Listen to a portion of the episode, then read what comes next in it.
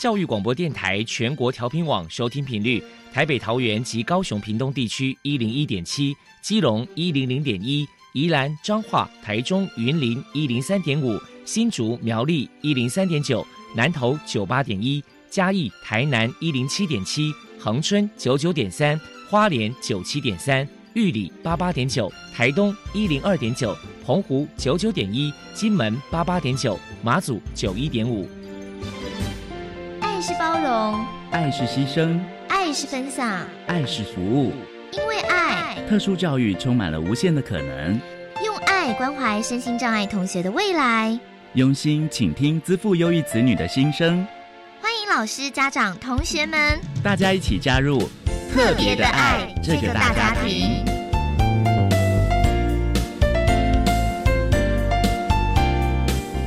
本节目由教育部学生事务及特殊教育司指导，国立教育广播电台监制。欢迎收听。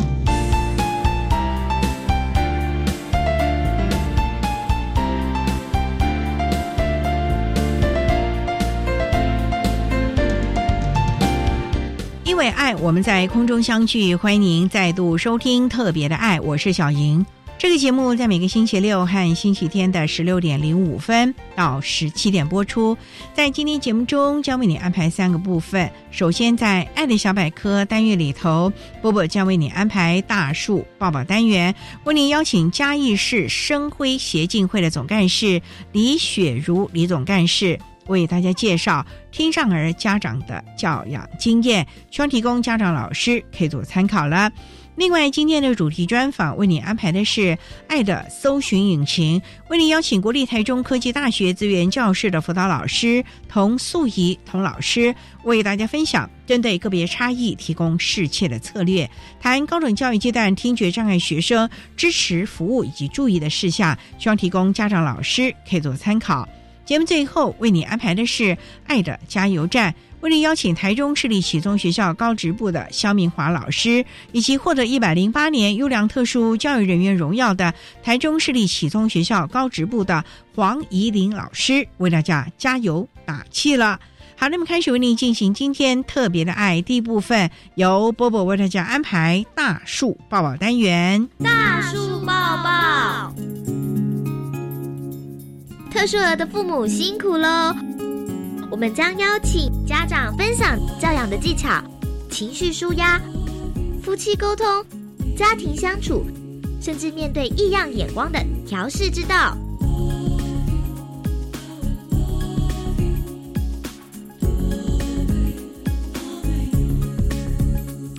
Hello，大家好，我是 Bobo，欢迎收听大树抱抱。今天我们特地请到了嘉义市生辉协进会的总干事。李雪茹小姐来到节目现场，跟大家分享听障儿的家长教养经验谈。李总干事的女儿宝贝，目前呢正在念高中，曾经荣获总统教育奖。首先，我们先请您来谈一谈，当初知道宝贝有听觉障碍，当时内心的心酸跟难过是如何走出来的。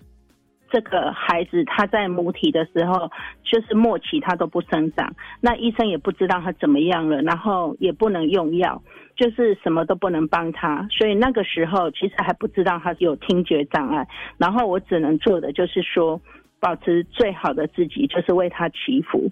那保持最好自己，就是我会做正常的作息跟运动，然后让母体保持最好的状况。在祈福方面，我会想要帮宝贝念经。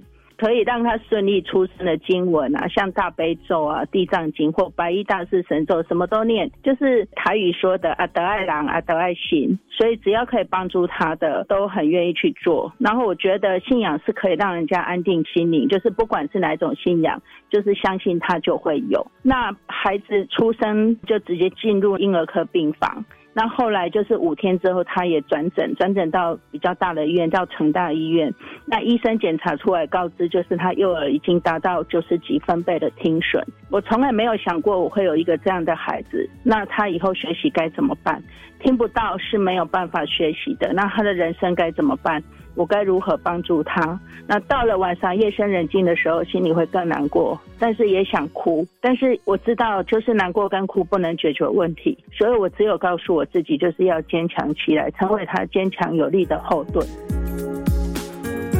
为了家中的宝贝女儿，李总干事投入了许多的心血跟努力，也寻求了一些组织机构的帮忙。宝贝出生的时候是单耳听损，所以他的左耳听力还有三十几分贝。那所以我趁着他还有听力的时候，努力的教他说话、唱歌给他听，就是儿歌啦，或者是绘本，就是头脑里面有的东西。小时候的东西我什么都念。到了快四岁的时候，宝贝的左耳就开始退化，从不能申请手册到已经达到重度的听损。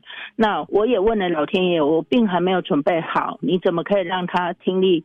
退化的那么快。那当然，老天也是不能理我的。那其实他从小就是个发展迟缓的孩子，到了两岁多，他脖子才能硬挺。那从小就是进出医疗院所做一些物理治疗、职能治疗跟语言治疗。就是每次车子如果进入了那个医院，他就开始哭了。那治疗师都会帮孩子准备很多的游戏。那明明看起来就是孩子的天堂，可是孩子就是有办法感受到这个是感觉是他们地狱，不是天堂，就是要拉筋。然后要学习站立，要有耐力，孩子根本就是不想配合。那六岁前最常跑的就是医疗院所，后来是有机会加入嘉义市生辉协进会，那我认识了其他的听障家庭，然后才觉得自己就是没有那么孤单。请教一下李总干事，在教养孩子的过程当中，遇到最大的考验是，就是自己的孩子。当然还是要自己教，就是一次教不会，就是教到会为止。我记得他在国小读国小小一的时候，要老师要他们背成语，那个时候他还不太能够理解成语的意思。然后有一个五体投地的成语，妈妈真的五体投地了，可是还是不能教会他懂得五体投地这句成语的意思。那功课上我觉得急不得啦，就是只能慢慢教他。那我比较想做就是努力改变他一些比较不好的习性，教他养成良好的习惯跟正确的学习态度，还有好的教养。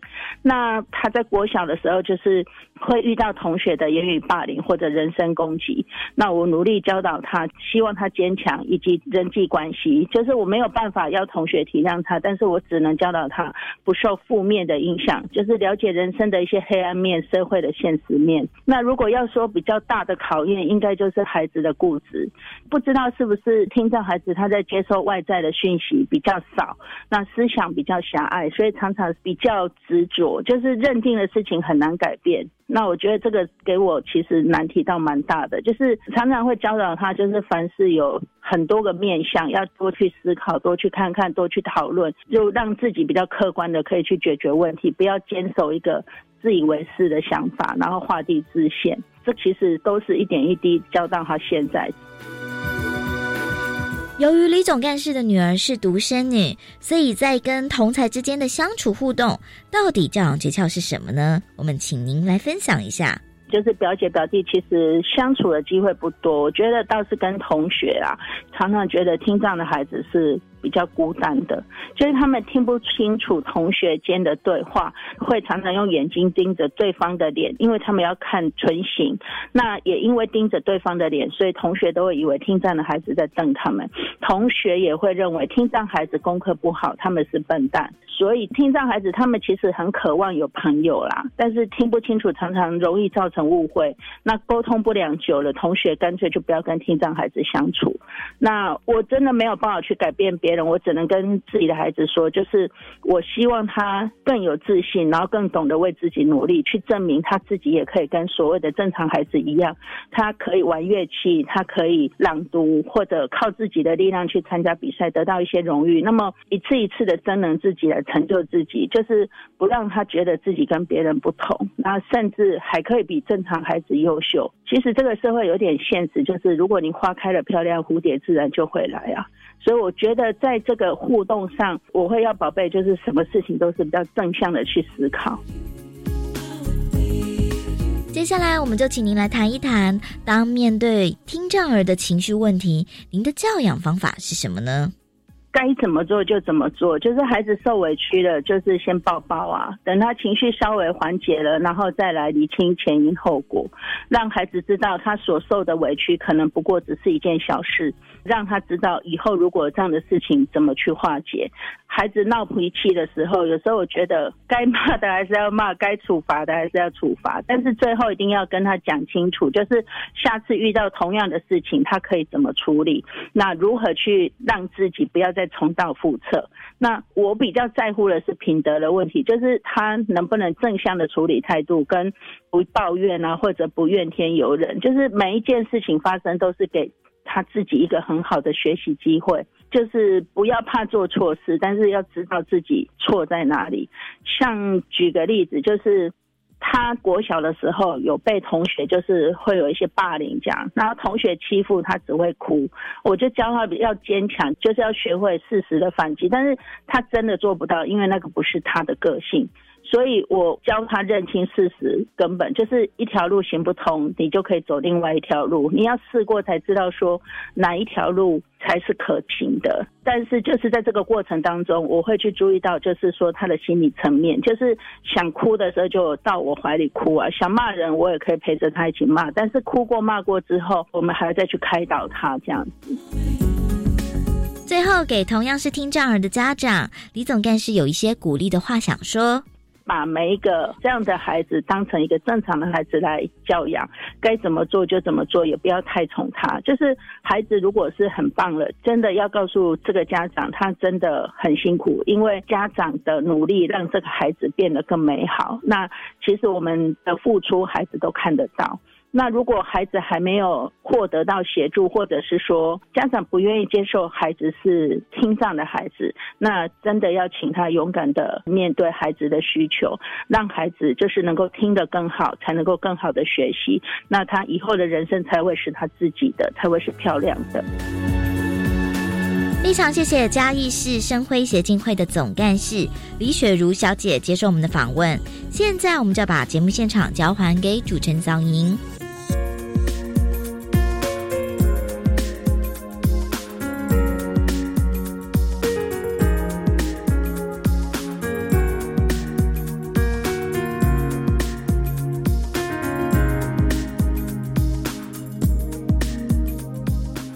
嘉义市生辉协进会的李雪茹总干事以及波波为大家分享了听障儿的教养经验，希望提供家长老师可以做参考了。您现在所收听的节目是国立教育广播电台特别的爱，这个节目在每个星期六和星期天的十六点零五分到十七点播出。接下来为您进行今天的主题专访。今天的主题专访为你安排的是《爱的搜寻引擎》，为您邀请国立台中科技大学资源教室的辅导老师童素怡童老师，为大家分享针对个别差异提供适切的策略，谈高等教育阶段听觉障碍学生支持服务以及注意的事项，希望提供家长老师可以做个参考了。好，那么开始为你进行今天特别爱的主题专访，《爱的搜寻引擎》。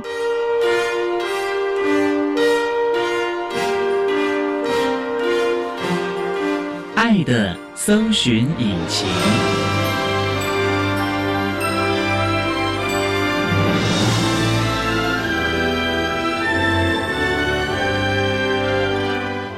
今天为大家邀请到的是国立台中科技大学资源教室的辅导老师童素怡童老师，老师您好，大家好，我是国立台中科技大学资源教室辅导老师童素怡。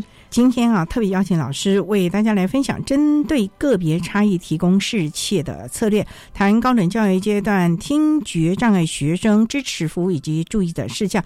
那刚才我们介绍老师是国立台中科技大学，请问他是在我们台中的什么地方？因为台中有过去的台中县跟台中市，这一台中可能就很远了耶。嗯，要跟各位观众分享的就是说，只要一听到台中一中的一中商圈，就知道我们学校了。哦，那很市区了哦。对我们学校其实前身最著名就是台中商专时代，所以你们是台中商专改制的。对，我们先是台中商专，然后变成台中技术学院。嗯，那我们在民国一百年十二月一日的与国立台中护理专科学校，我们合并升格为国立台中科技大学。哦，所以说目前就是除了过去的商业主科之外，现在还有护理学门。对，在我们台中科大了。对，就在我们台中蜀立医院隔壁，它现在就成为我们的民生校区，刚好它就是我们的中护健康学院。这个学校感觉啊。时代很久远，尤其过往的台中商专，在台中有名的学府，不是一中就是台中商专。是，但现在升格科大了嘛，也是非常棒的一间学校。嗯。那目前大概有多少的系所啊？有五个学院，二十一个系所。学院的部分有商学院，大概有国贸啦、休闲啊、保金气管等等。资讯与流通学院也有流通管理系啊、资工系、资管系。那设计学院的话，有多媒体、商业设计、室内设计等等。那语文学院也有印中系、印日系、印英系。那还有刚刚提到的，我们中护健康学院，像有美容系、老人服务系、护理。系这么多元呢？问那全校有多少学生啦？目前全校学生数大概一万六千五百二十九名。这么大个学校，对，因为我们学校除了日间部、夜间部，特别的部分是我们还有进修专校、进修学院。学生都是六日来上整天的课，那还有一个部分叫做空中进修学院，他们就是礼拜天来上课，有点类似像空中商专这样的，对，有点像空大这样子。所以，我们学校的学制因为很丰富、很多元，所以 total 加起来大概就是有一万六千多名。有招收特教生吗？我们目前的特教学生数是一百四十六位。哇，那很多耶！嗯，您的这个一百四十六位是包括了连那个六日的空中商专进修部的同学吗？对对对，我们有进专院日间、夜间跟空中学院一起包含进去。哇，那你们有几位辅导老师啊？我们目前的话是五位，只有五位啊。嗯，哇，那老师的负担很重哎，因为五位辅导老师都是年资蛮久了，都能够互相的支援。我们学校的学生成绩方面都还不错，所以其实还行。啊，那也想请教，那听障的孩子大概有多少呢？目前为止，听障的学生有三十五位。哦，那也很多哎。对，是我们目前台中科大生障类人数最多的就是听障。那他们大概都会在哪一些的系所念书啊？都有哎，商学院啊，资讯啊，设计语文。中户也都是有的，所以也是蛮多元的啊。好，我们稍待再请国立台中科技大学资源教室的辅导老师童素仪童老师，再为大家分享针对个别差异提供适切策略，谈高等教育阶段听觉障碍学生支持服务以及注意的事项。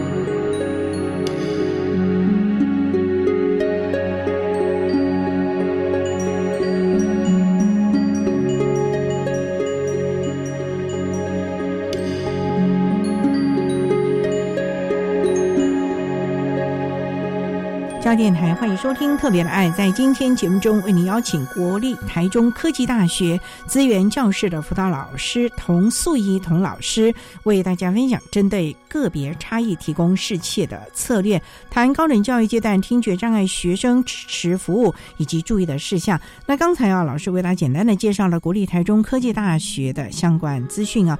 那想请教老师，你从事我们资源教室辅导老师工作大概多久了？有十一个年头这么久喽。您的背景是特教还是社工还是心理咨商？我本身具有手语翻译国家丙级技术士的检定。在民国九十二年的时候，我就在国立台中启聪学校担任教师助理员五年半的时间。在启聪学校工作的时候，因为考取国家手语翻译的证照，后来也在中彰头这边担任很多地方聋人协会或生辉协会的手语班老师。后来在民国在九十八年进入台中科大服务之后，就一直从事辅导我们所有身心障碍的学生。在我们学校期间，也都会。担任产业人才投资计划跟劳工大学手语班的讲师，所以我比较独特的部分是我有手语翻译这样子的一个资历、一个证照，专业了。对，不过老师当大学阶段的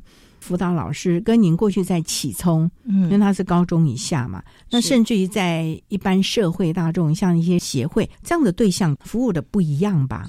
是差异上真的是蛮大的。那在启聪学校来讲，毕竟它就是特殊学校。专门针对听觉障碍的学生，那来到了大学，当然就是全台湾从北到南各地的学生。那不仅是听觉障碍，还有各类多元的我们身心障碍的学生。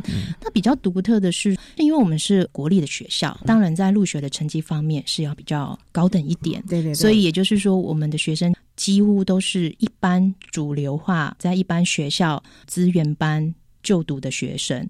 这一两年有启聪学校的学生进来。因为我们的学科还是蛮讲究的了，因为毕竟是国立台中科技大学，过去有台中商专的背景，还有台中护专的背景，所以这个在学科能力是要求很严格的。确实，刚好前年大家现在大二就有其中学校的学生进来，不然在之前真的是不太有。那他们进来还能适应吗？因为每个学生的差异嘛，那有一些学生，老实说，虽然他们可能有比较程度严重的听觉障碍，可是因为他们的自主学习力如果很强，真的很认真，有的时候孩子的成绩不亚于其他的一般同学。勤能补拙啦，基本上还是看孩子本身啦，对他的动机如何了啊？对。那目前我们国立台中科技大学有几位辅导老师啊？我们目前有五位。你们是按照障碍类别还是按照系所来分呢？我们目前。是有按照学制，那像我们在正规体制底下，也就是所谓的日间、夜间跟进修专校，那我们就是有四位的辅导老师。那刚刚有谈到的空中进修学院，它在教育部的补助其实是另外一个体系，所以它是额外在招聘一个老师。我们因为也很希望我们所有的老师大家都能够对每一个学生去了解，而且是互相支援。虽然我们会有主责、负责的，比如说日间部，因为学生数比较多，我们有两个老师一起负责日间部。那进专院的就一位老师，那因为跟物理专科学校合并之后，我们民生校区也有一个老师专门在这里。但是我们有的时候就是会因应一些状况，我们也是会轮班轮值，就是并非一个老师就一直从头负责一个学制到底。对，因为你看假日嘛，不能让那个老师都没有周休二日的生活啊。呃，是是是，我也有轮过晚班这样子。哎呦，对，就是负责进修部，主要就是大家轮流能够。都了解学校所有学生的概况了，对，都是会互相支互相的支援了啊，这个是也是非常重要的一个团队的精神了啊。好，那我们稍待再请国立台中科技大学资源教室的辅导老师童素怡童老师，再为大家分享针对个别差异提供世界的策略，谈高等教育阶段听觉障碍学生支持服务以及注意的事项。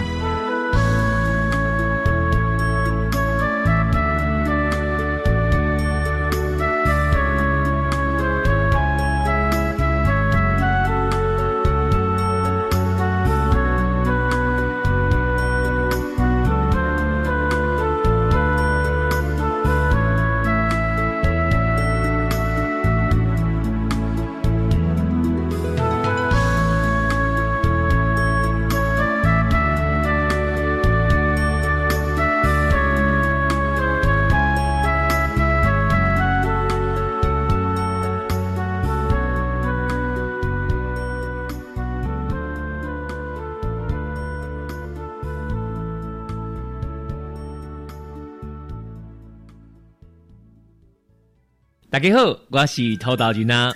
不管是过去的台湾咸酸甜，台湾咸酸甜，或者是用心听台湾，心听台湾，拢感谢听众朋友的支持甲鼓励。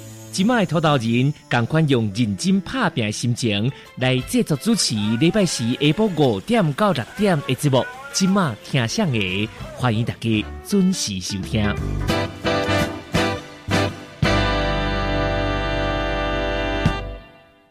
哇，他英文讲的好好哦！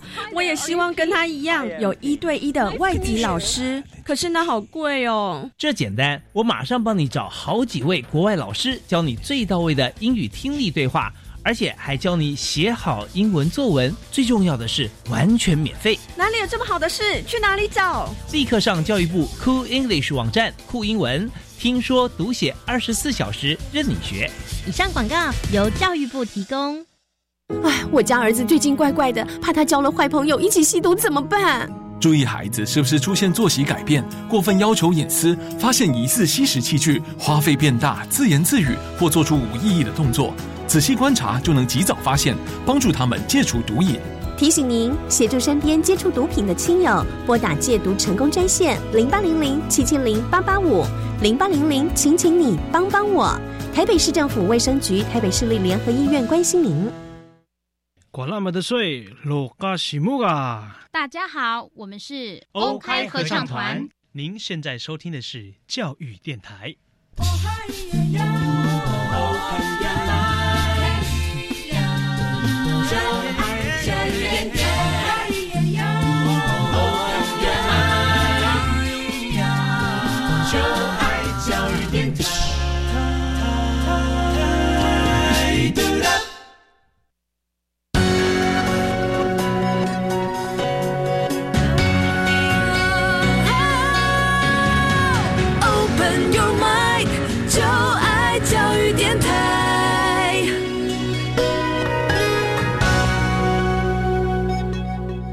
电台欢迎收听《特别的爱》这个节目，是在每个星期六和星期天的十六点零五分到十七点播出。在今天节目中，为你邀请国立台中科技大学资源教室的辅导老师童素怡童老师，为大家分享针对个别差异提供适切策略，谈高等教育阶段听觉障碍学生支持服务以及注意的事项。那刚才在节目的第一部分，童老师为他简单的介绍了国立台中科技大学资源教室的相关资讯。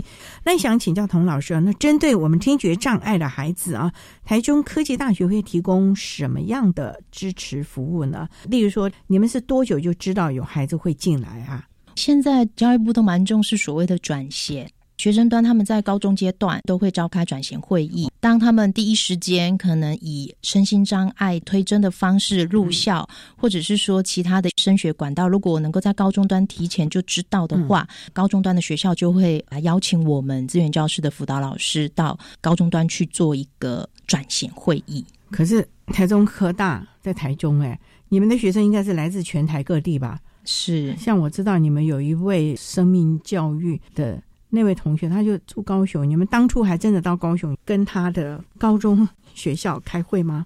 我们有时候会看状况。那像我们也有同事确实有跑到台南，有的时候可能会先跟老师电话联系，因为有的时候实在是因为我们在期末的时候会有比较多的活动跟业务，有的时候是因为真的是卡住了，嗯，就是。还是要以本校的学生优先。对，但是我们若是因为业务繁忙没有办法去到高中端的学校，我们都会第一时间跟高中端的老师先做电话的联系、电话的交流，然后老师也会寄送相关的资料给我们。不过听觉障碍的孩子基本上能够进到国立台中科技大学的认知方面、学科能力应该都是蛮强的。那这个部分你们要补强的，可能就是一开始的生活适应。了解学校四周围的吃啊、喝啊、购买，甚至如果有远道来住校的校舍的安排啊等等的，这个部分你们有先了解孩子的状况，提供适切的服务吗？是的，我们可能第一时间先去高中端的转型会议，再来就是我们比较特别的部分是，有很多的学生，他们可能五六月就已经知道要来我们学校，比如说像大专校院身心障碍推甄真试，他们就是来我们学校，一旦就是来我们学校报名，我们的注册组就会通知我们，然后爸爸妈妈可能就直接带着我们听障的孩子来报道的时候，直接来我们资源教室，那我们就会跟他们开新生 ISP 会议，哦，那个时候就开了，对。那有要先预约吧？有的时候可以直接当场，哎，因为我们毕竟老师们都很久了，资历都还够。那当然，有的时候我们会期待爸爸妈妈可以先把他们报道等等方面的事情处理完之后，然后电话跟我们联系，然后我们再跟他们正式再约。那我们比较独特的是，我们针对新生一年级的新生，我们不会开学之后才跟他们第一时间见面，我们几乎都会要求家长，应该讲说要邀请家长在暑假。期间就跟我们约时间，请家长跟学生可以第一时间就在暑假期间跟我们来做所谓的新生 ISP 会议。那在这个会议里面，我们就可以第一时间去了解到学生他的状况。第二是家长的诉求，而且在这个当下，我们就可以立即协助学生申请校内宿舍。针对我们听障的孩子，你们会提供什么样的？我们就先来说宿舍的安排，他应该不需要去住爱心的或者是无障碍的宿舍了吧？他应该可以跟一般融合了吧？是，其实我们毕竟来到大专校院、大学以上，我们也都非常期待所有的学生，他们都能够。独立自主，在宿舍安排的部分，我们学校比较独特的一点是，我们提供给所有身心障碍的学生优先住宿。另外一个部分是蛮好的一个支持服务，就是宿舍会跟我们一起合作，那我们会协助推荐，或者是宿舍这一边推荐比较优秀的同学。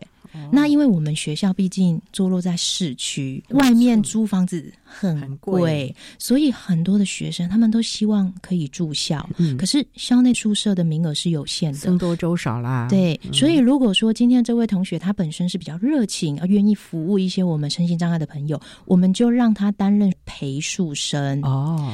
就以听障同学来做一个举例，像我们很多的孩子，他可能在睡觉的时候，他助听器拿下来，他没有办法听觉到声音。倘若如果今天有什么消防演练或真的失火了，大部分同学是不是第一时间就往外冲？对啊。可是我们就会告诉这位听障同学的陪宿生，你的任务，你一定要把他抓起来，把他带走，安全的带走。对。那我想，如果说今天我们有这样子的一个陪宿生的。资源服务，那我觉得同学们他们都是认真负责，他一定就会帮助到他。但如果说有时候没有这样子的一个机制的话，担心就是有时候孩子可能一慌乱，各自就跑掉，就会比较危险。总是要预先来训练的啊。对对，你们会有特教生在外面租房子吗？也是会有啊。那这样子，你们有先去看一下他的安全、防火、消防啊，甚至于住宿的分子吧。呃，目前的话，因为像我们学生宿舍，他们那边我们每年都会有邻居斗争型活动，都会媒合非常非常多优质合法的房东，他们就可以来办活动，提供给所有的学生，他们优先去做选择。所以还算好了，好，这个住宿问题解决了。这个四周围环境有没有学长姐带领着，先去看一看哪里买一些民生日用品啊，或者交通路线呐，最快的能够用公车，不用别人来协助呢？听障孩子可以看呐，可是我觉得公车有的时候也是还蛮复杂的，还是会坐错路线，相反的。我觉得最棒的还是我们学校的地方是在我们的一中商圈，不是在山上这种地方，就是走出去就是一中圈，你要买衣服、买饮料、买饭，隔壁都还有中油百货。公车，尤其我们学校外面就是一中商圈，是很大的接驳站，就是在公车部分，真的是。各样的那个公司的公车都有，然后又可以悠游卡什么的，又可以免费坐个五分十分就到台中火车站。所以，我们学校太便捷了，太繁荣的一个地方，所以学生想要迷路也会有点困难。可是想要静心念书，可能也有一点挑战了，因为外面诱惑蛮大的。我们老师会好好的叮咛叮咛他们了啊。这个就是我们资源教室老师，这个时候就要发挥影响力了啊。是好，我们稍待啊，再请国立台中科技大学资源教室的辅导老师童素怡童老师，再为大家分享针对个别差异提供适切的策略，谈高等教育阶段听觉障碍学生支持服务以及注意的事项。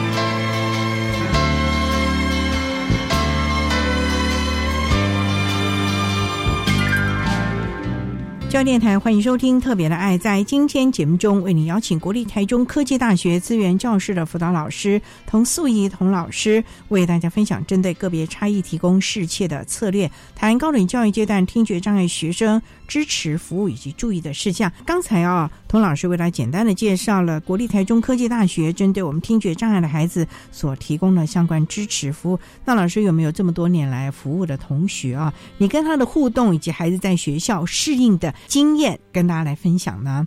今天蛮想跟大家分享，有一位比较独特的，大概两年前，那从我们台中启聪学校入校的听障同学。今天为什么会特别想要分享？是因为大家可以了解，你在所谓的特殊学校启聪学校里面，他们从小，也就是所谓的国小到高中，他一直都是在启聪吗？是哇，那他能够出来适应，尤其是在启聪学校的教育以及一个沟通生活的方式，都还是会以手语为主。对，在高中毕业之后，就突然来到了一个听人的社会，他就必须要去适应我们的方式。嗯，我们讲话，我们用通讯软体，大多数的人是不会手语的。这位同学，他让我觉得非常惊艳、惊讶，而且我觉得我还蛮为他感到骄傲的是。他是启聪学校出来的孩子，可是他在我们学校，他的适应力却非常的好，他的自主学习力很好，真的是金领巾呐。一般来讲，手语的文法跟我们文字的文法是不一样的，对，比如说有一点是倒装的，对什么的。我接触过。启聪学校或者是很会手语的孩子，他们的写字会被影响，所以他们写字也会颠倒。可是我们面对这一个启聪出来听障的孩子，他的文字叙述能力真的跟一般的同学差不多。他第一次看到我的时候，然后我就突然给他打手语，他就哦吓一跳这样子。对我就跟他说啊，老师以前也是在启聪学校，可是我觉得他很棒的，就是说他自己知道他今天必须来到一个听人社会的大学里面，大家都是听人。大家不会手语，所以他非常非常习惯的，就是在跟我们其他老师，或我发现他在跟同学沟通的时候，他会立马就是拿出手机，然后拿出赖，然后拿出网络的东西来跟你互动，而不会好像。沟通世界断了，他就断了。他会去善用我们的科技辅助的东西，然后来跟人家互动。遇到我的时候，我就跟他打手语，然后可能跟另外一个辅导老师在聊，说立马打在他的赖上面啊什么的，然后他可能就马上给老师看，说哦，我打了什么东西，我有什么意思，我有什么事情要帮忙。对，那你们当有评估需要给他什么样的科技辅具？因为我们听力也有我们的听障资源中心，视障啊，甚至于智障。教育部都有提供这样的服务，你们有帮他谈到这一块吗？我们在新生 ISP 的时候就有针对学生做询问，他因为可能孩子他毕竟从小听觉障碍程度非常重，而且他又是在启聪学校惯用手语，所以他其实没有在助听器的习惯，所以他就没有使用调频辅具。在学校上课怎么办？现在到了大学，老师不会打手语，哎，嗯，所以你们有听打员的服务吗？还是我们其实之前也尝试想要帮他联合手语翻译，不过这个孩子他真的很独特，他是一个很上进，然后很怕麻烦别人的孩子，所以他都会一直说。不要，我觉得让一个老师进入到班级里面，觉得会造成大家的麻烦。那我也是都有尽量鼓励他。不过我觉得我们还是尊重学生，所以后来我们也有告诉他说，我们有所谓助理人员的一个协助，那也有听打的协助。听打除了会找一些攻读同学在课堂上帮他听打之外，还有一个部分就是说，我们可以针对上课完之后，请这一些学长姐成绩也很好的，帮他做一个课后复习。那他选择了哪一项呢？听打也有助理人员的课后复习也有。那还要跟各位听众分享最棒的一个部分，是我们还有一个是找老师，也就是在我们大学里面任教的这些教授、副教授啊、助理教讲师等等来做课业辅导。那这个是老师很忙哎，对，还要做研究，尤其你们科技大学还有很多要跟产学合作的耶。是我们有这样子的一个机制，就是也是。使用教育部的经费，那我们会依据学生他提出来的科目，会第一优先会去找这一个科任的老师，看看能不能没和双方没有课的时间，一对一帮我们学生克服。那当然，这个经费由教育部来做指引。那如果说老师真的没有空，我们就会请这个系上也可以教这个科目的老师再来做一个询问。那倘若真的没有办法，我们可能就会找一些比较热心，但是对于这一科他能够去协助的老师。然后我们也会邀请他，就是会有这样子的一个顺序的一个安排。所以这个孩子适应的都还好吧？他有一天让我很感动的是，嗯他的微积分就是一直比较是在及格边缘。他修什么系啊？他是资管系，我就一直鼓励他，我说。嗯老师帮你找老师申请课业辅导，呃嗯。我们来一对一克服微积分，好不好？他是一个真的很怕麻烦别人的孩子，跟我说不用不用，那我就一直用手，一直很努力的跟他沟通辅导他。嗯最后他愿意，我们也在系主任的帮忙之下，找了一个我们学校毕业的，现在在补习班教微积分的老师。嗯那我们第一时间当然有媒合，请老师说怎么去跟听障学员沟通，比如说不要看着前面的讲义啊，巴拉巴拉巴拉一直讲，应该要转过来看着学生，可以让他读到纯，然后跟他讲完之后，我们再往下看去下一个动作，就是我们也会做一个克服之前的一个辅导技术的一个教学。那我还记得他这样子克服了两个学期之后，有一天我就问他，我就说我们这一学年克服了这个微积分，嗯那你觉得状况怎么样？然后他就跟我说，老师以前有很多我一直都没有理解的。东西理解的可能是公式，或者是觉得这一个算式为什么是这样，我从来没有办法好好的去理解它，我都只是带过或背起来。但是因为这一年的克服，我这些通通都懂了。哇，好棒哦！我那时候听到觉得还蛮感动的，就是嗯原来他在学习的过程里，他必须要去适应这个社会，就是没有办法那么多跟他一对一，或者是用他惯用的手语的方式去跟他做一个教学互动，所以很多东西他只能够略过。可是因为有这样子课业辅导，尤其是老师级的，跟他一对一花时间克服下来，他竟然把很多以前他不懂的，他通通都懂了。这下子不是及格边缘低空掠过了吧？对，后来他考的比他的成绩还要好，然后我们后来有反问帮他克服的那位老师，哎老师我就说老师真的很感谢你这一年都帮我们听障学员克服，你从来没有接触过听障同学，到帮他克服。那老师你觉得怎么样？然后老师就跟我讲说，没有想到他考的。比预期的更好，我觉得很感动。我觉得对老师来说也是另外一种教学上的经验对和启发了啊。对，更了解所谓的因材施教啊。是好，我们稍待啊，再请国立台中科技大学资源教室的辅导老师童素仪童老师，再为大家分享针对个别差异提供适切的策略，台湾高等教育阶段听觉障碍学生支持服务以及注意的事项。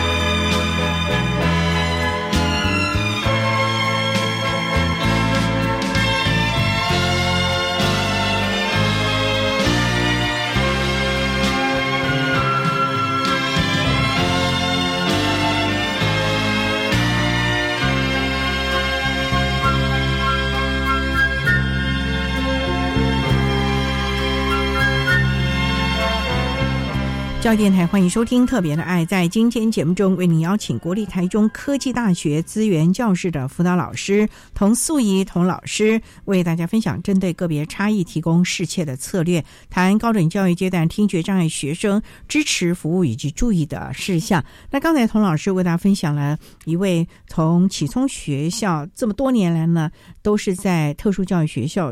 学习的孩子进了我们国立台中科技大学，他的学习上的适应。老师还说有另外一个你要谈到的是有关于自我认同的这个部分，这怎么说嘞？老师，我接下来想要分享的这一个听障的孩子，他就是一直以来都是在一般学校长大的孩子。他长得说真的就是又高又帅，走在路上如果不去跟他很直接的互动，根本就是没有办法去看出他可能有听觉障碍。我从去年八月新生入学到现在一年的时间，跟他互动下来，我觉得这个孩子让人比较心疼的部分是他对于自我的认同。因为一年级的新生进来之后，我们都会在下学期再帮他们做特殊教育重新鉴定，在鉴定这个特教资格的时候，我们当然都会写非常多的资料。有一天，这个孩子就过来，他就交给了我，针对他的学习状况、沟通能力等等各方面的优势劣势，他通通是空白的。我就跟他说。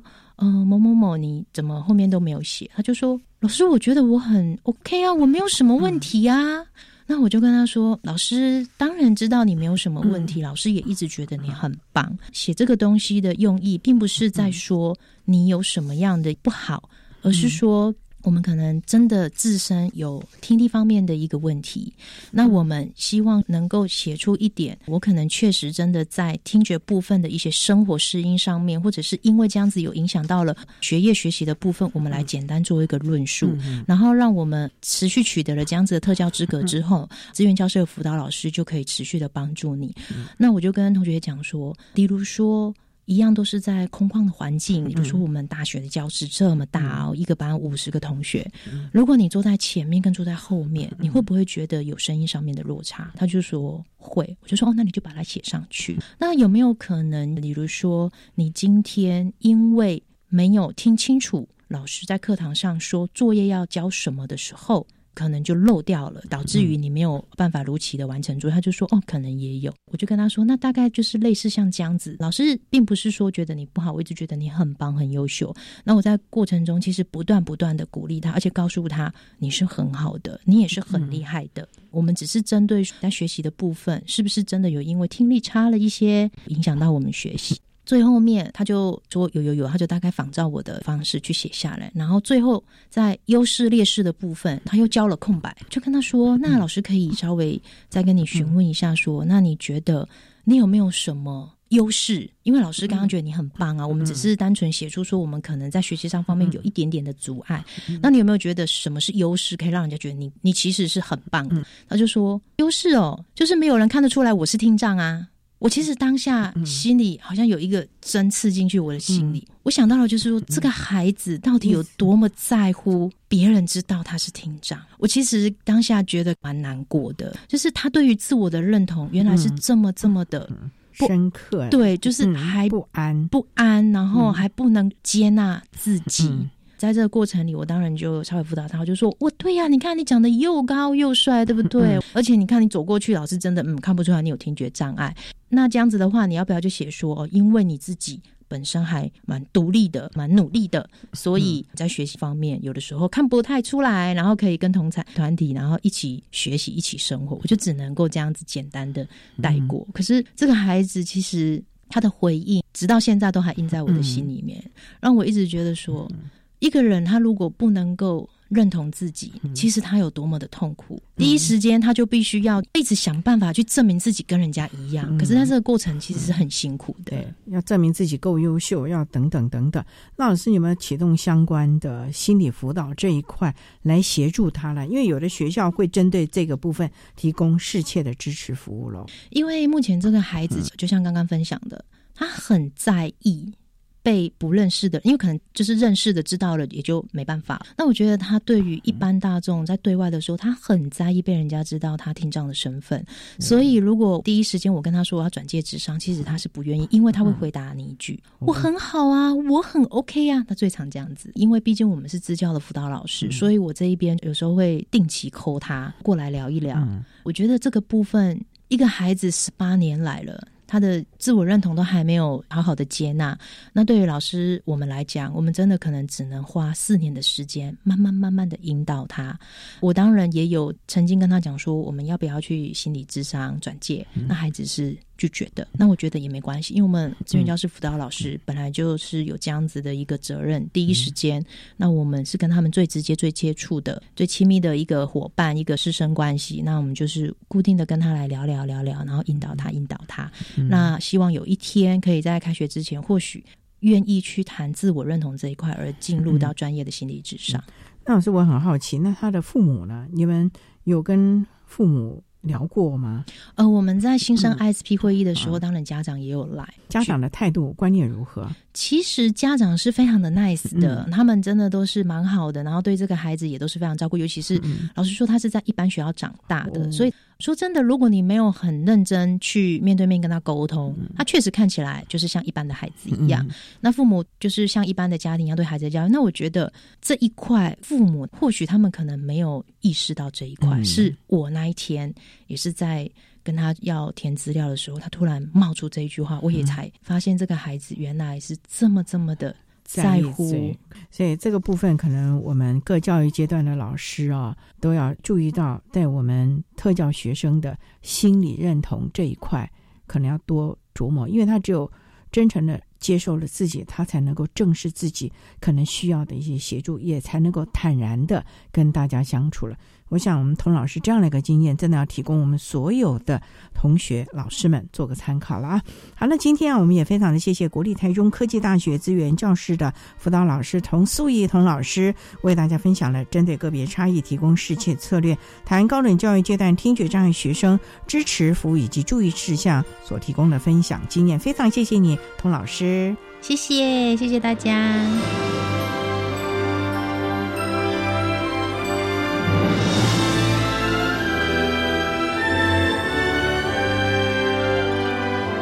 谢谢国立台中科技大学资源教室的童素怡辅导老师为大家分享了高等教育阶段听觉障碍学生支持服务以及注意的事项，需要提供家长、老师还有相关的同学们可以做参考了。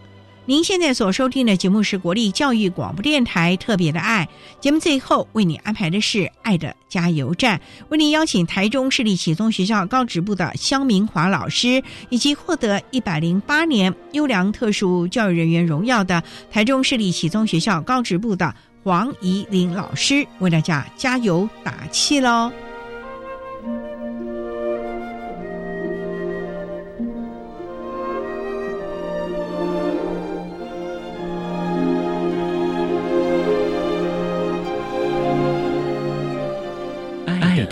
加油站，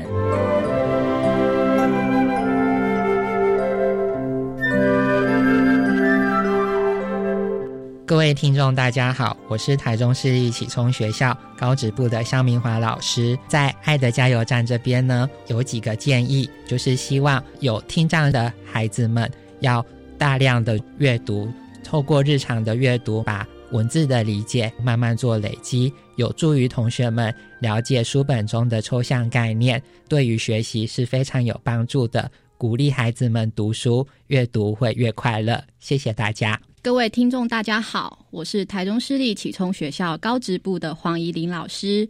面对听障的孩子，我有几点的建议。在面对听障孩子沟通的部分，必须给予他们明确具体的内容，并且确定他们真的能够了解。可以透过反复的确认，请他复述，让他知道实际的内容是什么。对于抽象的概念，可以用多举例的方式来具体化这个概念，让孩子能够真正的了解。谢谢大家。